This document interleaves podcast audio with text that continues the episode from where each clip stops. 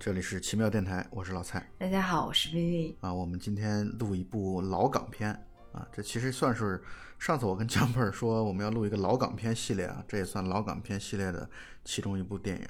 就是一九九一年的《双城故事》。其实说起来，要录这个系列，应该有蛮多电影可以讲的。对，没错，《双城故事》这个电影啊是陈可辛导演的处女作，嗯，但是这个片子呢，其实呃明星阵容还是挺挺强的啊，因为至少三个主演都是大名鼎鼎的，曾志伟、张曼玉和谭咏麟。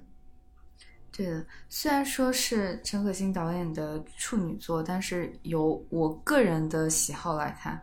比他后来的作品，那就是说近期的作品，我可能要喜欢他的处女作更多的多一点。对，明白你的意思，因为这个片子给我的感觉啊，就是呃《双城故事》给我最大的感触是什么呢？就是我觉得特别的真诚，对我，觉得特别的真诚。对，感觉就是像一个朋友在跟你讲一个平白又朴素的这样简单的故事，里面都是一些琐碎的剧情，没有那种高深的电影情节和镜头语言什么的都没有，就非常的舒服。对，你知道我在看这个电影的时候在想哪部片子吗？我在想咱们之前录的一个电影《足与战》。对对对，这个很容易想到，因为都是这样子的一个三角剧情嘛。对，但是你可以明显的感受到什么叫西方的这种腐朽的资本主义这种环境下的男女三角关系和我们东方式的男女三角关系，我们这太纯洁了，你不觉得我们这个东方式的三人男女关系太纯洁了？除了纯洁以外，我还发现了一件事情，相比于西方来说，西方更像是一种关于喜好或者是志趣相投的这样一种结合，而在东方的这样一种关系里面更重情义。对，就是有情怀这个东西存在。我我想了想，就是说香港电影嘛，是一个纵横四海，一个双城故事，讲的都是一个两男一女。没错然后你说到法国，就是足语战跟西蒙巴黎，我觉得可以非常清晰的分开东西两块，讲的重点是不一样的。没错，没错，是我们这边就是重情义那种经典的故事情节，而他们就比较后现代主义吧，我觉得是。这个电影当中，谭咏麟和曾志伟都用了自己的本名，就是这片子当中就叫谭咏麟，只不过大家都叫他 Allen，因为谭咏麟的英文名字就叫 Allen、嗯曾志伟在这片子当中就叫志伟，张曼玉在这个片子当当中倒不叫曼玉，而叫 Oliver。主要原因你知道为什么叫 Oliver 吗？因为这个片子讲的其实他们这两个男孩啊，从小都特别喜欢辛巴达的和海盗的这样的故事，所以呢叫 Oliver。有人说是因为对应了作为船员的大力水手。我也听了这种说法。啊，正像薇薇一开始所说到的，这个电影其实如果从剧情的角度来说，特别的简单啊，剧情太简单了，剧情就是一个非常标准的男女三角关系。故事的一开始，先讲了两个小孩子，就是曾志伟和谭咏麟的小时候。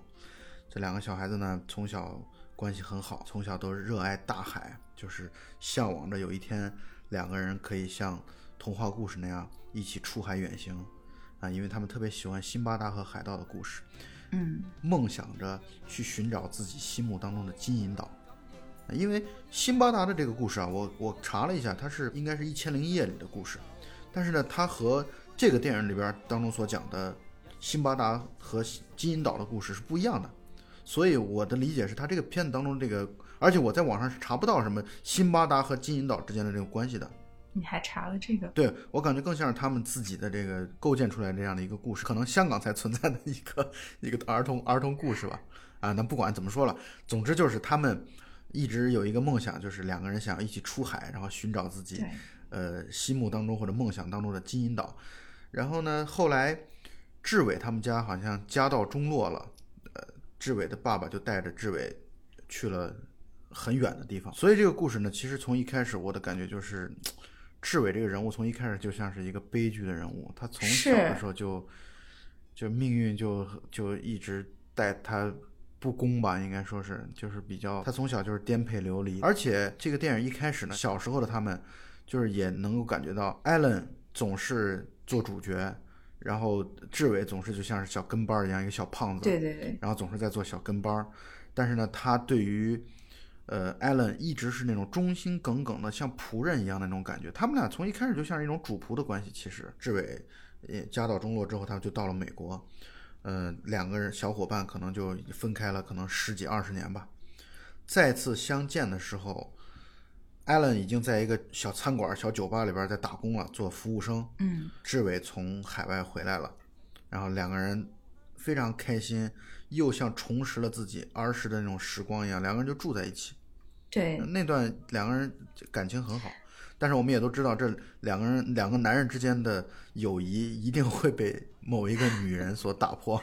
他们在就是重逢的那天晚上，阿伦给志伟准备了睡衣嘛，然后他说了一句话，他说：“我每年都会买一套新睡衣，知道你有一天会回来。”是，然后他还放着他们之前的小时候的那个那个船的模型。其实这里是有一种过分煽情的意思，就是我们现实生活中可能就不会说这么多年过去了，我们发生了这么多事情了，然后还把这件事情当成主要、最主要一种事情，是有刻意煽情的这样嫌疑。但是我至少我还是买账的，就还是蛮感动的。这个电影啊，如果从现在的眼光来看，是有点过时的。其实，嗯如果从故事剧情和结构上来说是过时的，但是我发现我看完之后，就是这个电影你一定要有耐心把它看完。嗯你看完之后，你会发现，只要你的内心还依然是柔软的，或者有柔软的部分，你一定会被这个片子当中的某一些情感所打动。对，是一个非常老派的故事吧。对，但是呢，就是这个片子当中情感极其的真挚，我觉得这是这个电影特别值得让我们推荐给大家，或者值得我们来专门为它来录一期节目的一个很重要的原因，就是因为它的感情极其的真挚。这也是那个时代的港片的一个重要的特点了。共同特点嗯啊，一个共同特点可以说是。第二个呢，就是让我们觉得可以去录它的，还有一个原因是我总觉得这个片子从头到尾都带有一种特别淡淡的哀伤的感觉。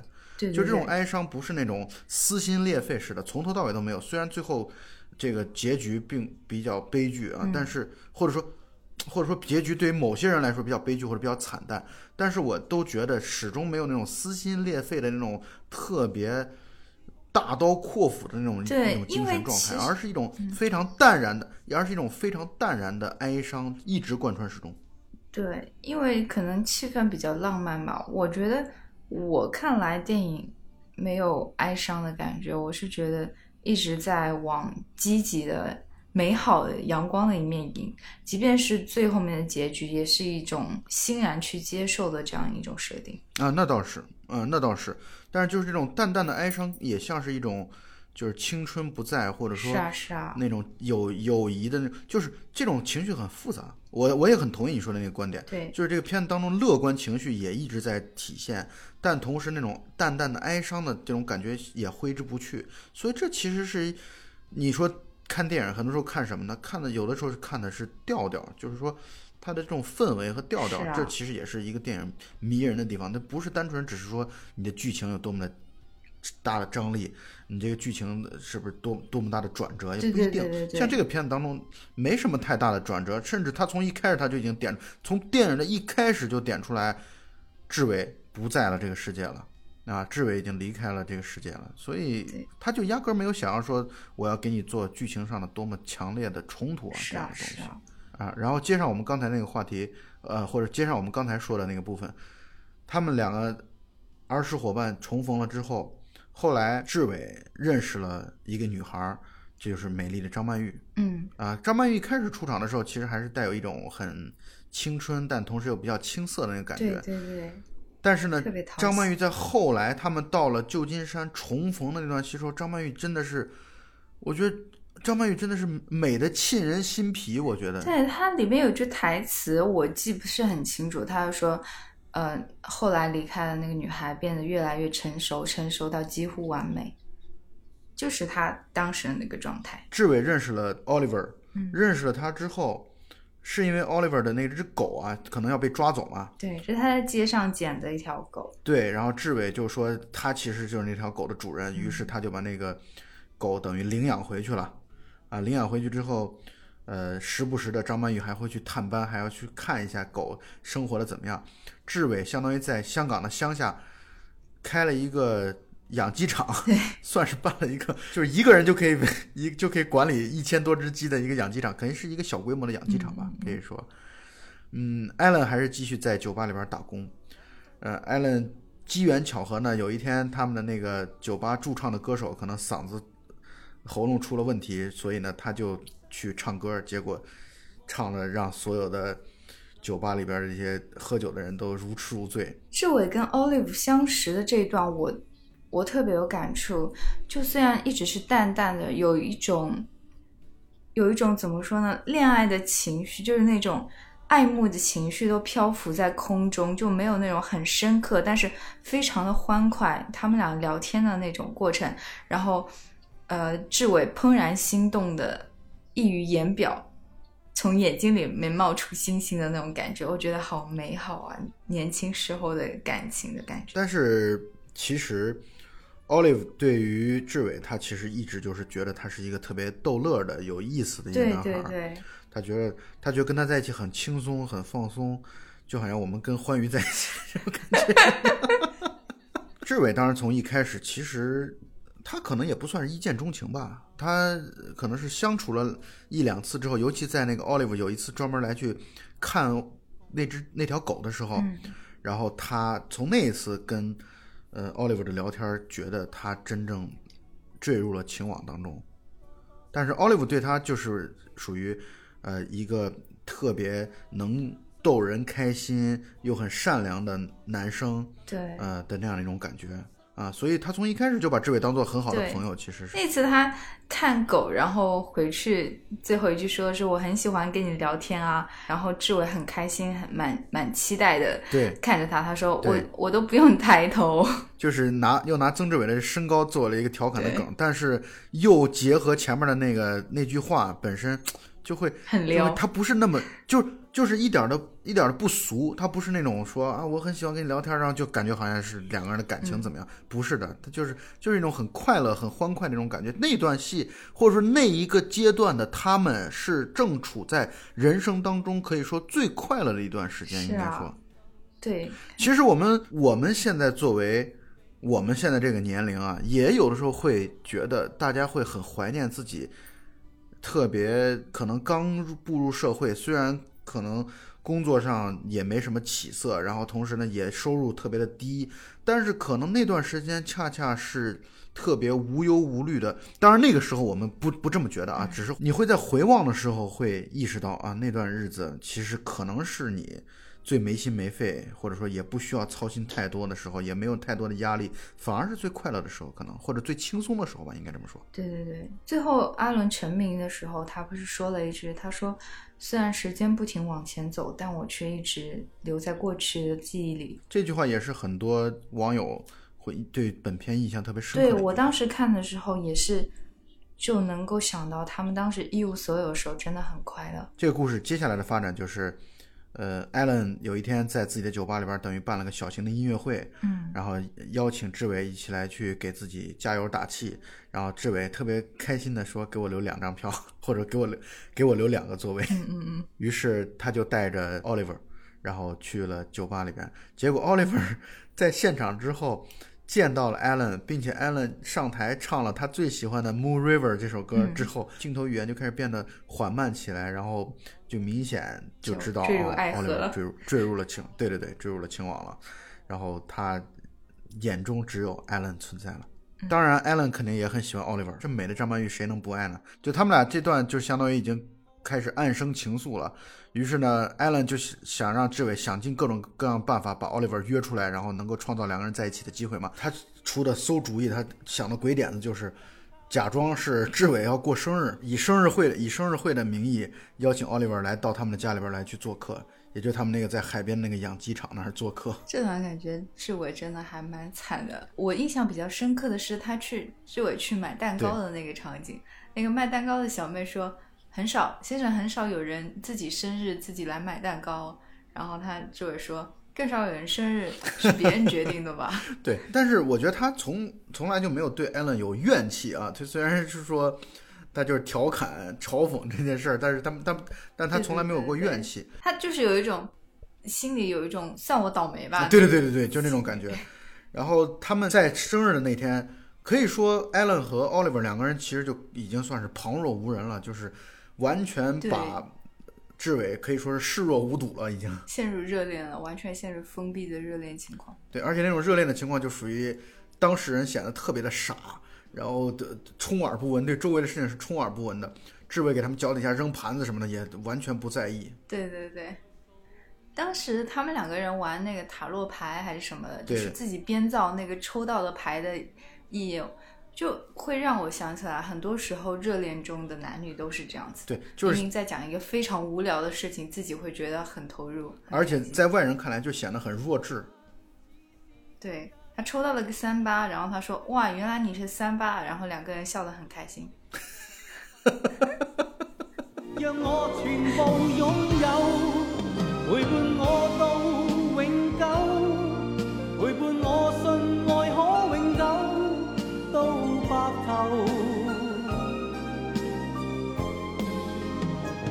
隕石旁的天際是我的家園，漆黑的天際是我的根源，生存只因我為你生。所以他们俩后来就好了。好了之后呢，他们俩就有一天去 Oliver 他们家，在香港有一个无敌海景房。对，这里边也交代了 Oliver 的背景，家庭背景。家庭背景是他的父母可能是在南美洲做生南美的某一个国家来做生意，后来那个国家发生了政变。对，那个国家后来发生了政变之后，他的父母就把 Oliver 等于送回香港了，然后并且让 Oliver 有一个在真是无敌的海景房，海景视野真的是很好。其实他们住的都是海景房吧？对他们住的全住的也是海景房，是是，艾伦和志伟两个人住的也是海景房，因为都是了不起的人。对艾伦和志伟本身他们就喜欢大海嘛，尤其志伟特别特别喜欢大海，所以他们对大海有一种充满了一种向往的一种情节，所以他俩就顺利的好了，在那个海景房，这其实就是我觉得，你看我们东方导演的这个在塑造或者说在拍片子的过程当中的这样的一个状况，就是他把这个电影当中的所有的，在我看来所有的性这个因素全部扔得远远的，就压根儿不提，呃，一直都是一直都是情，呃，他们在这个风大雨大的这样的一个就台风台风夜，在 Oliver 的那个海景房当中共度春宵。其实这如果让西方导演来拍的话，那肯定是要上床啊，这各种各样的这种色情桥段啊，什么都会有，都会有。但是呢，他处理的就非常的非常非常的含蓄，就是两个人可能只是深情的第一次接吻，两个人的初吻，然后风大雨大，他们俩只是深情的初吻了而已。接下来风把窗户给打破了，结果竟然风把窗户刮破之后，他们的第一反应是志伟和鸡怎么办？鸡 所以他们在大风天，两个人又开车，回到了他们那个养鸡场，发现损失惨重，志伟也很痛苦。志伟和鸡都完了。对，志伟是心里边这个心如死灰，然后鸡是全部都死翘翘了。其实我觉得这故事穿插始终都有一种幽默的气氛在。台风过了，鸡死光了，第二天，然后 Oliver 煲了鸡汤，煲了鸡粥，对，煲了鸡粥。然后他说：“虽然我这个时候不太好意思说这个，但是我还是给大家煲了鸡粥，就有一种自嘲的那种对，没错，没错，是这样。艾伦接下来的一些举动，我觉得让人觉得还是很暖或者很感动的啊。其中两件事儿，第一个呢就是他从自己呃兜里边拿出来一个存折，然后跟志伟说：“说我这儿三十多万也不多，然后你拿去用，然后你别忘了我也是这个养鸡场的股东之一。”然后第二个呢就是他去找他自己的那个老板，就是那个他自己打工的那个老板，呃，打工的那个小酒吧的那个老板，去说让那个老板以六十块钱一只鸡的价格把所有的死鸡全部都收下来，相当于让他减少点损失嘛。嗯、软磨硬泡，并且那段戏一直在讨价还价，从三十一直讲到对四十五，讲到四十五之后对。讲到四十五之后，他就跟老板说：“他说行了，那就四十五吧，咱们这个价格谈妥了。但是请你跟志伟说的时候，你说你是六十块钱一只买下来这个鸡，中间十五块钱我给你补。”我觉得这一段就是又是艾伦的，所以这两个人其实都挺暖的啊，这两个人。对，就不是什么大事情，为他做一件什么惊天动地的大事情，就是从生活的细节可以表达出他爱他。是，所以你可以看到陈可辛导演是特别细腻的一个人，包括你看。嗯，对，他的细腻其实体现在很多方面，这个片子当中体现的淋漓尽致。再一个就是，就好像我们在《甜蜜蜜》当中为人所津津乐道的豹哥背上纹的那个米老鼠嘛，这其实都是，特别强烈的体现了导演这个人的一个，就导演是一个很浪漫的人。是啊，肯定嗯能拍出这些电影，肯定特别浪漫。对，艾伦接下来就开始发达了，他去参加了一个那个就是金牌的制作人的呃面试，并且成功的就是被选中了。而且他在进去之前，他其实挺紧张的，但是志伟说了一段话，志伟说只要他一开口，一切事情都会搞定的。这就是呼应他们小时候的。所以艾伦，我觉得从小其实就相当于他是一种众星捧月的一个状态，而且他也确实是那种好命的人。他其实是一个好命的人，对，真的很幸运哎，他是就是他只要一出手，基本上什么锦鲤本身，嗯，对，锦锦鲤本人就是就是谭咏麟，对啊，真的是，他不需要转发锦鲤，也帅，然后 对他不需要，转发锦鲤，就长得也长得也帅，想干什么就能干什么，然后喜欢的女孩也喜欢自己，对他确实所有的好运都给，还不用死，最后对，而且还有一个，剧透了。而且还有一个特别忠心耿耿的朋友一直陪伴在自己左右，嗯，他就顺利的步入了歌坛。步入歌坛之后，张曼玉就体会到了，就 Oliver 就体会到了被冷落的滋味啊！就两个人一起上街，然后歌迷就女歌迷们就疯狂的涌上来，开始献花。对，然后三个人一起见面的时候，也是他们三个人正在路上走着，然后一堆的歌迷、女歌迷又上来献花，然后他们俩就开始默默的走开了。呃，随着 Allen 开始走上了歌坛，他们三个人的关系其实已经慢慢的，也不能叫裂痕吧，但是就会可能跟之前相比起来，会有一些出现落差。对，就会有一些至少在我们外人眼中或者观众眼中看起来的那种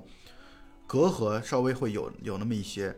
然后 Allen 就对，这也是人之常情。他从一个普通的小小渔村民，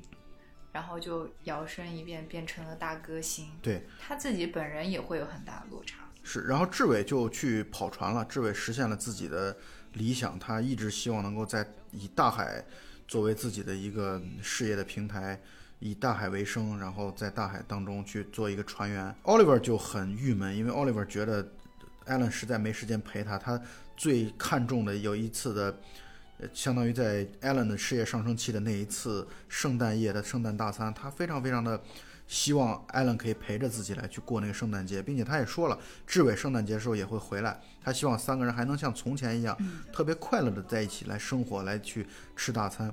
但是呢，艾伦说那天刚好电视台有直播节目，或者还是录播，电视台有录播节目，他必须得去电视台参加节目。他尽量会早点赶回来，但是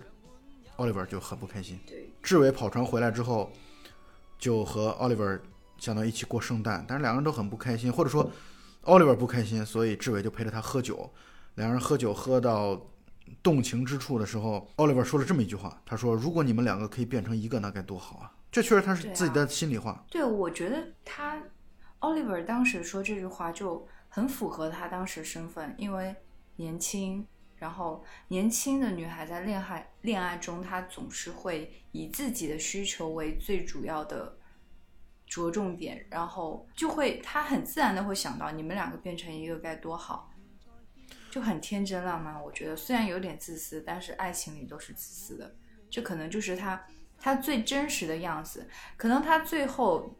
成熟了以后，变得更加通情达理，更加懂得怎样去与人相处。但是当时的他是最真实的样子。对但我们也可以看到，确实，如果把这两个男人结合在一起的话，可以说是优质的男友的那样子，既有潇洒的外表，又有良好的事业，然后同时还有上进心、进取心，然后同时呢还随叫随到，嗯，然后对自己百般呵护，那这其实就是完美的男友的状况嘛，是吧？这其实也是我们生活当中很多时候调侃的地方，就在于，你如果总是工作的话，你老婆就会说你。嗯也不顾家，你如果总是在家里待着话，老婆就会说你不上进，很窝囊。所以，所以每个老婆都需要有两个，至少两个老公。对所以自这些事情是从来都是古难全啊。两难全。对，当然这里也体现了说，Oliver 他自己内心的一个矛盾，在两个人之间。Oliver 说完那句话之后，志伟说：“如果你没有见过 Allen，该多好啊！”我觉得志伟也是那天借着酒劲儿，把自己内心的话，因为，其实其实志伟一直之前是压抑着的，他本身在能够感觉得到，他在追女孩这个问题上，从来都是一种被动型的，因为限于自己的身材啊、家庭条件啊，自己也不不自信。对，所以呢，他从来都是不太会追女孩的那种类型，也不太会跟女孩表白的类型。他就算喜欢 Oliver，但是他也从来没有说过。他终于在这一次当中，借着酒劲儿把话说了出来。他说：“如果你没有见过艾伦该多好。”然后志伟就借着酒劲儿啊吻了一下 Oliver。这段戏处理的很细腻，因为他是真正很小的、很轻的吻了一下 Oliver。这个里边情绪很复杂，因为既有这种长久以来一直压抑在志伟心头的这种对 Oliver 的喜爱，但同时呢，他也知道这是他最好兄弟的女朋友，他不能太过于造次。今天忆当初，我只爱你一个，心里有句说话要对你说清楚。可否熄風波？你对我已不错，心里也暗暗认我也有点错。今天憶當初，我只愛你一個，心裏有句說話要對你說清楚。可否熄風波？你對我已不錯，心裏也暗暗認我也有點錯。今天憶當初。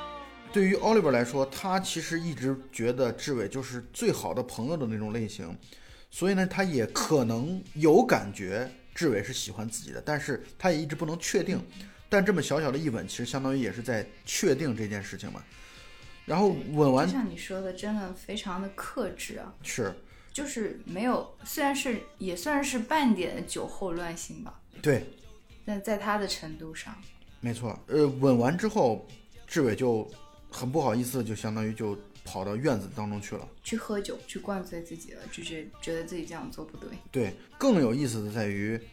这段戏艾伦一直在在门外。刚好回对来，，刚好这段戏我不觉得他撒狗血，我因为我觉得这段戏有必要这样做，就是要看一下在这一段，因为整个戏其实都是一种很淡淡的感觉，没有强烈的冲突，包括这段戏，在我看来也不冲突也并不大。这段戏狗血不狗血？其实它刚好出现在玻璃窗前的这个设定蛮狗血的，但是以致因为他后来的反应，他也是克制的去对这个情绪进行处理，反而就变得流畅不狗血了。是，他没有说。哦，觉得哇，你们这两这对狗男女，然后就出卖了我，然后他反而就是他反而就是会会想到是不是志伟一直在让着他，他内心也是非常矛盾的。就他对志伟在那一刻，你可以看到他对志伟其实反而还有一点点的内疚的感觉。对对对，所以他的情绪很复杂，这个就让人感觉到啊，导演是很会处理这样的一个细腻的情感。虽然看起来这个剧情本身好像有点洒狗血，但是呢，情感的丰富以及到位是做的是非常出色的。对，就是导演让你觉得哦，狗血要来了，然后哦又不是，还蛮刺激的。然后在 Allen 第一次成功的办演唱会的那天，志伟和 Oliver 两个人纷纷都离开了 Allen。这段戏你不觉得这段戏处理的也很克制吗？就是大家没有就那一晚上的任何的问题来去展开什么质问也好，或者讨论也好，没有。然后呃，Allen 也没有去问 Oliver 你为什么要离开我，都没有问。就我觉得更像是一种大家彼此之间都有一种对对方有一点，或者说对对方也有点愧疚的这样的一种状况，就离开了。就是换句话来说，他们很难再像以前那样三个人无拘无束的、没有任何隔阂的生活在一起了，做不到了，已经。就发生了那天晚上的事情之后，做不到了。所以你看有多纯爱，就是他们干什么了？他们什么都没干，他们只不过就吻了一下而已，就要导致三个人要不能生活在一起了。所以你看他们的生活是多么的纯洁纯净。我觉得他们三个人有一种默契，谁也不想说破。他们觉得把这件事情拿出来去讨论的话，都是在伤害是，一种伤害。对，都是在伤害彼此的情感。他们三个人都在做最大努力去给另外两个人慈悲。这个故事大概到现在进行了三分之二的部分，再一次重逢的时候，已经到了，因为这个电影叫双城故事嘛，已经到了第二座城，就是旧金山了。那旧金山的相遇之前啊，艾伦有一段在街头上，在橱窗，好像看到了谁的这种感觉，让我想起来他五年之后，陈可辛导演五年之后的作品就是《甜蜜蜜》。《甜蜜蜜》当中，张曼玉和黎明在街上街头相遇的那个感觉，我一直会担心他，因为我是先看了《甜蜜蜜》之后才看的《双城故事》，我也是，我也是。所以我在看这段戏的时候，我在想啊，他不会又把五年之后的桥段要再拿出来再来一遍吧？后来发现还是我自己太拿衣服了。对，因为他那个拍街头的橱窗的那个镜头运用的很像，也可能是美国的城市，也也不是，他们拍的是不同的城市嘛，然后是他给人的感觉就很像。嗯，一个是纽约，一个是旧金山嘛。对，所以接下来是一个很富有逻辑，或者说很符合逻辑的这样的一个剧情的发展。艾伦到旧金山是去开演唱会的，他的应该是世界巡回的演唱会的旧金山站吧。Oliver 去了艾伦所住的酒店去找他，所以这是很符合逻辑的，因为像这么一个大歌星，想要查到他的演出信息，找他很简单。对，因为是铺天盖地的嘛。包括后来艾伦自己也说了，说你这么多年你们都不找我，你们要找我是很容易的一件事情。Oliver 来酒店找了艾伦，并且就像我一开始所说的，在旧金山重逢时的张曼玉真的是美的让人如沐春风，美的沁人心脾，太美了。那个就是特别，真的是可能他最美好的一段年龄吧，就是五官气质都都达到了巅峰。我反而比较喜欢他刚开始跟曾志伟相遇的时候那个青春可爱的样子，啊，那可能我个人喜好吧。对，可能我喜欢更稍微熟一点的 张曼玉吧。可以可以，我喜欢轻一点。Oliver 为什么时隔这么多年来找他？是因为志伟生病了啊。志伟其实已经糖尿病，并且由糖尿病引发的各种各样的并发症，已经在医院两年的时间了，并且这两年的时间里边，Oliver 其实一直在照顾他。我本来以为他带着就是 Oliver 带着 Allen 要去找志伟呢，我以为是他们俩可能是一种情侣的关系，但其实我才知道他们俩之前也可能是甜蜜蜜给你的暗示。对，但 对，但他们俩其实可能一直就是从来没有以真正纯情侣的身份就没有相处过。他们这种感觉啊，就是一种超越爱情又超越友情，就是一种比爱情和友情都要高一分那样的一种感觉。但在这个电影当中，感觉是很合适的，或者很恰当的，不会让人感觉很突兀的。觉得他们就就应该是这样的一种状况，不涉及性的，就是完全情谊到了很深很深的一个状态状况下，三人的这样的一个状态。对啊，虽然难以理解，但是还是蛮美好的。谭咏麟以前在电影当中，他其实在演电影演的也不少。我第一次看他演电影是在和成龙的那个《龙兄虎弟》当中，我就觉得他以前的演戏啊，更多的可能是别人觉得啊，这是一个偶像派的明星，我们来找他来是为了拉动票房的，所以他从来都不是一个这个演技派，他肯定是偶像派嘛，他肯定是偶像派的身份来去参加电影的演出的嘛。但是他在这个电影当中，我觉得两段重逢戏，第一段是和 Oliver 的重逢，第二段是和志伟的重逢，我觉得演技演得非常好啊，就整个的演戏的状态特别的好。他把那种重逢时候的快乐、幸福、呃难过，然后这么十几年没见面的委屈等等复杂的情绪，全都表现在自己的脸上，我觉得演得很好。是啊，那曾志伟就更不用说了，曾志伟是凭着这部片子拿到了第二年的香港电影金像奖的最佳男主角。对，这里我看了这部电影，我真的被曾曾志伟的演技给惊呆了，因为他的演技的优秀点在于他的台词，我不相信他的台本是事先写好的，就或者说符合他个人。或者说你不相信所有的你不相信所有都是写好的，对吧？有一些是即兴发挥的。对，我觉得特别是曾志伟的台词，就是像是一种他平时录一些真人秀能说出来的话，然后就是妙语连珠的感觉，嗯，就接梗接的特别牢。三人重逢之后，自然就是很开心的一起共游嘛，然后一起去游乐场什么的。呃，然后发生了一段小的插曲，就三个人遇到了一个算命的一个人，算命的那个人讲了一段话，就讲到说，从来没见过哪三个人像他们这样，三个人都很爱对方，就是彼此都很爱对方，而且相处的如此的和谐，他是从来没见过这三个人这样。对他们说 in love and harmony，对，神神叨叨的。是，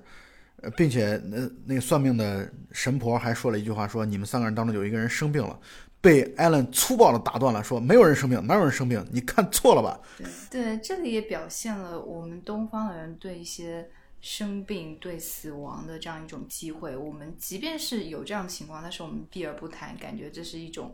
一种一种晦气 bad luck。我们是，但是这里接着就是有一段，当他们在台阶上，阿伦跟志伟在聊天的这样一个过程，志伟说了一句话，他说：“不是不讲我就可以不死。”就到这个时候，反正可能人之将死吧，活的已经非常明白了。对，他就已经就其实这么说吧，我觉得从这个电影当中啊，可以感觉到的是，艾伦一直是一个乐天派，他就是那种嗯啊 sunshine boy 是吧？他就是一直是那样的一个感觉。呃，但是志伟呢，从头到尾都是一个认命的一个状态。我觉得他永远是一种，我也这么觉得。我刚刚说完了他将死，所以活得明白这句话，我也后悔了。我觉得我一想，他从开始就是很看得清楚自己的命运的。或者说他很接受自己的命运的，因为他从小的时候家道中落之后，他就对，可能就经历了很多。是对他来说，我觉得人生就是一种带有一种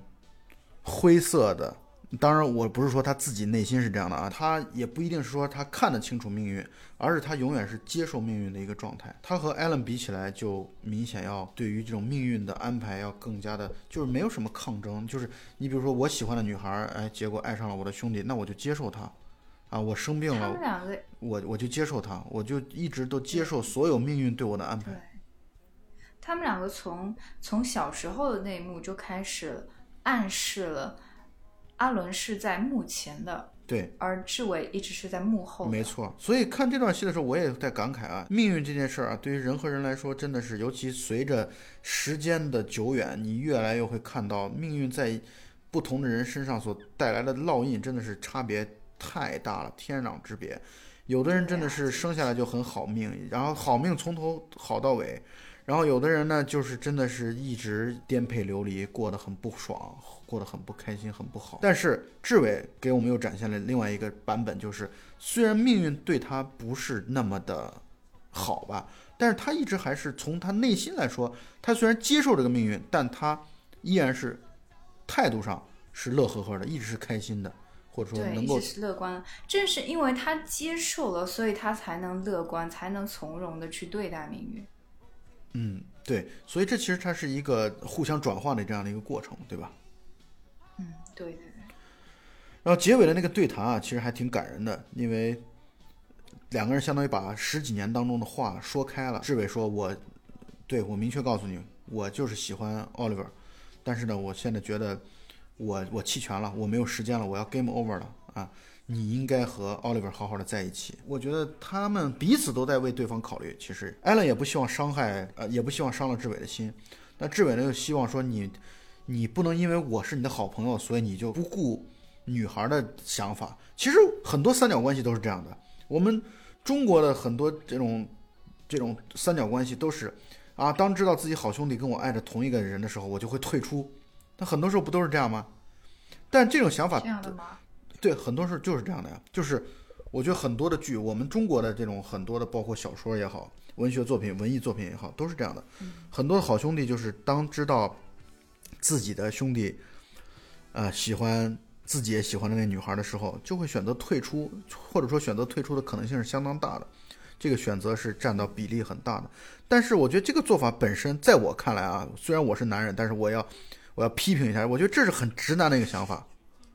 我觉得这个想法太过于直男了。为什么？你不考虑女孩的感受，就感觉这个事情就是我说让就让啊，我也不管女对孩是不是喜欢。太大男子主义是啊了，这就明显是一种我不管女孩怎么样，她就是女孩像是我们的一种私人财产。我说对，我说让给你，我说退给你，我说我不要了，你就应该收着。那女孩自己的主观能动性在哪里？那就体现不出来。是的。所以我觉得这是一种特别直男的想法。我在此要批评这种想法。这表明了老蔡的不直男。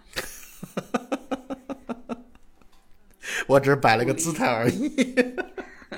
不不，但是我刚才说的话确实是我的心里的想法。我觉得这个问题傻就傻在了，你只考虑自己，觉得啊，那我你兄弟很重要，那你怎么不考虑那女人还很重要呢？我我觉得在我们中国传统的这整个的思想当中啊，都有一种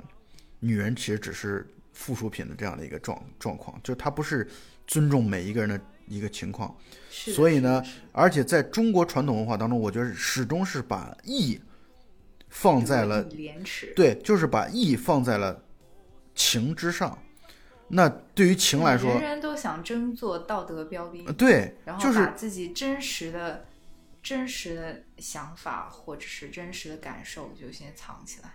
这其实是我们大家可能东方挥之不去的这样的一些呃从小受到教育就是这样的啊。对我以前在我更年轻的时候，我是很抨击这样的观念的，但是随着年长，我觉得它可能有有自己的意义在，也不可能，也不是说都是弊端吧。那当然了，因为你尊呃，你讲究义气这个字东西，它本身是一种相当于组织的运作形式啊，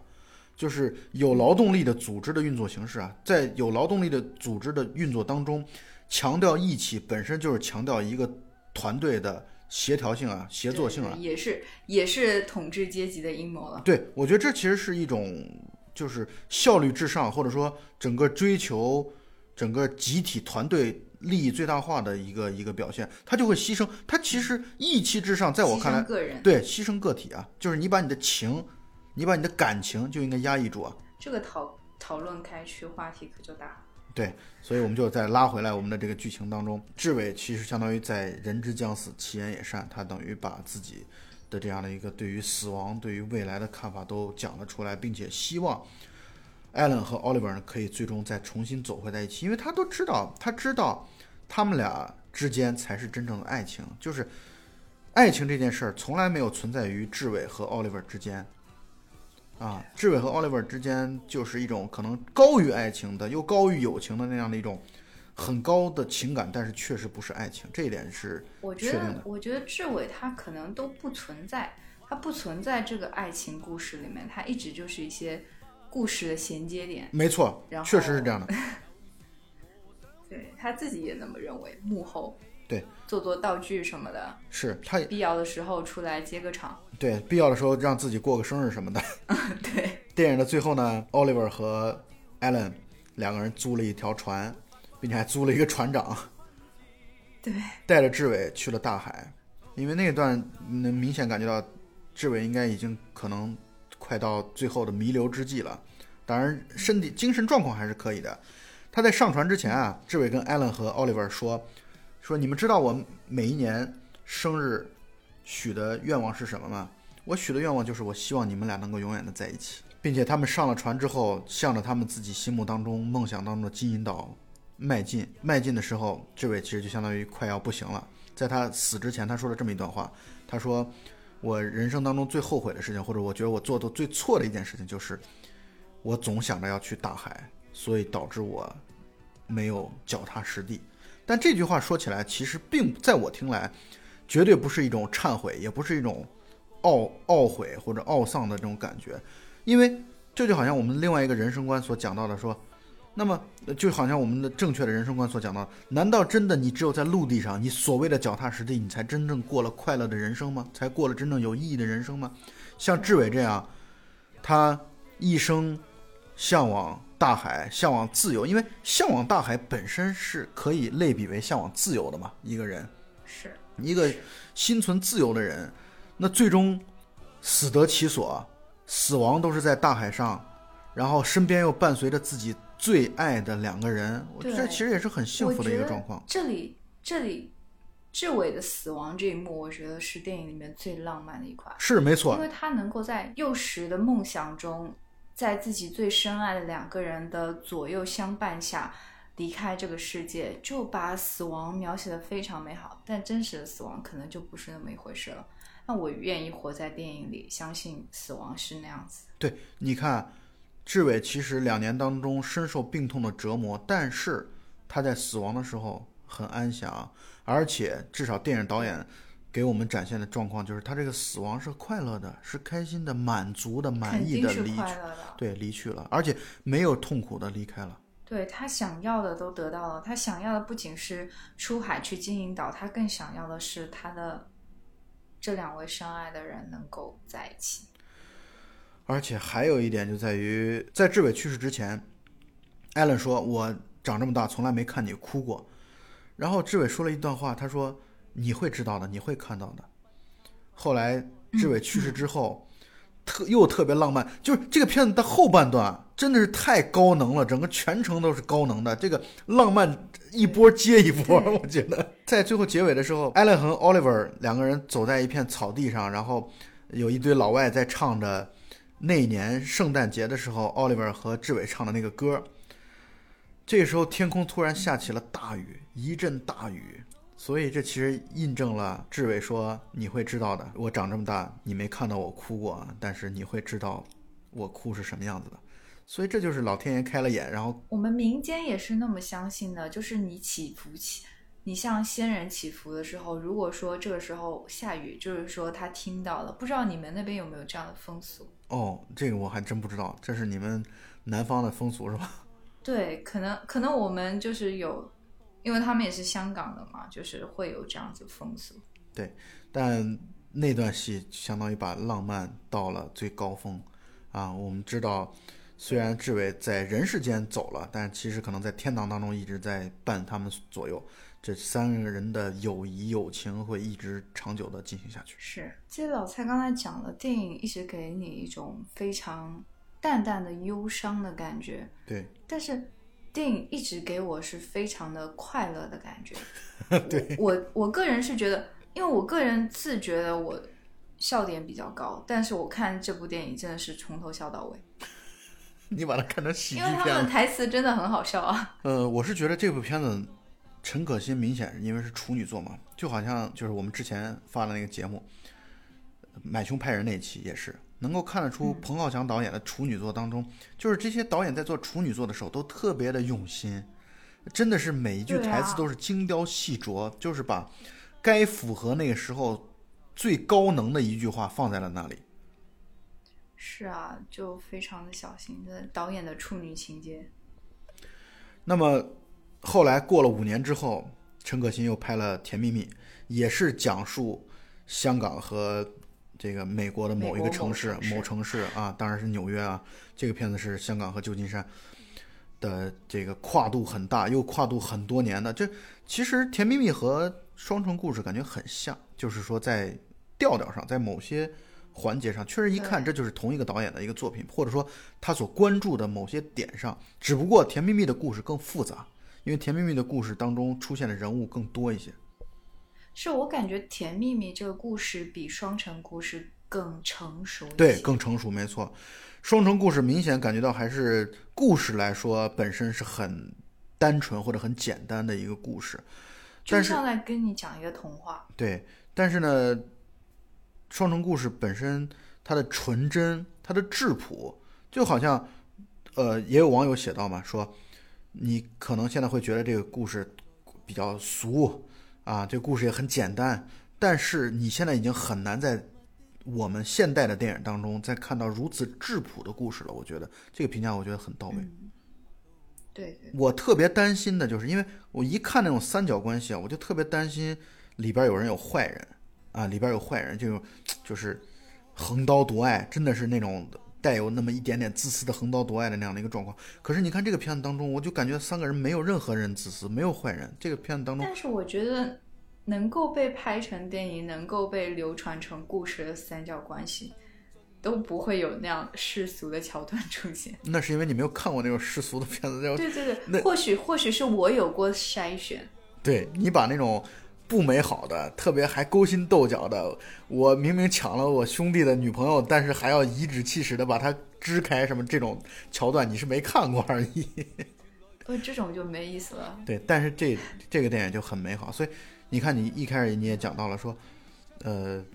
足浴战、西蒙巴黎、纵横四海和双城故事，对对对这，都是虽然东西方的表达方式和着重的点不同啊，但不管怎么说，这这种三角关系本身让人觉得有突这在这样的电影当中都凸显了他们美好的一面，或者说更大程度凸显了他们美好的一面。这表达了电影的理想主义。对，就是这几个人的感情真的是非常的真挚啊，所以虽然这部片子已经是二十七年的一部电影了，但是我们还是觉得这在港片的历史当中是一部值得拿出来说的电影。而且我也知道，我们有的朋友啊是把这部片当做自己最喜欢的电影的啊。我想一定不是因为它的剧情，一定是因为这里边所蕴含着丰富的、充沛的情感打动了人。也有可能是你看电影的那个时间跟你的回忆结合起来。没错，没错，没错，是绝对有可能的，就是把你自己的生活也会带入进去。因为你说像艾伦，呃，然后像志伟和 Oliver 这样的感情生活状况，在我们生活当中，很多人身上都存在类似的故事。其实，所以它就是很平时的这样的一个故事，才会打动人嘛对对。本期节目就到此结束，我们非常衷心的去推荐这部电影给大家，然后希望你们也能够喜欢。对，如果可以的话，我也希望多聊聊早些时候的一些香港电影，早些时早期的一些电影，然后看看过去的世界，我感觉会很有启发。呃，没问题啊，我觉得本来我跟江本两个人要去多录老香港系列，但是他太懒了，所以挺好，你承担了，咱们可以把这个老港片系列可以可以进行下去。可以，可以，好，那么大家再见。再见，下期再见。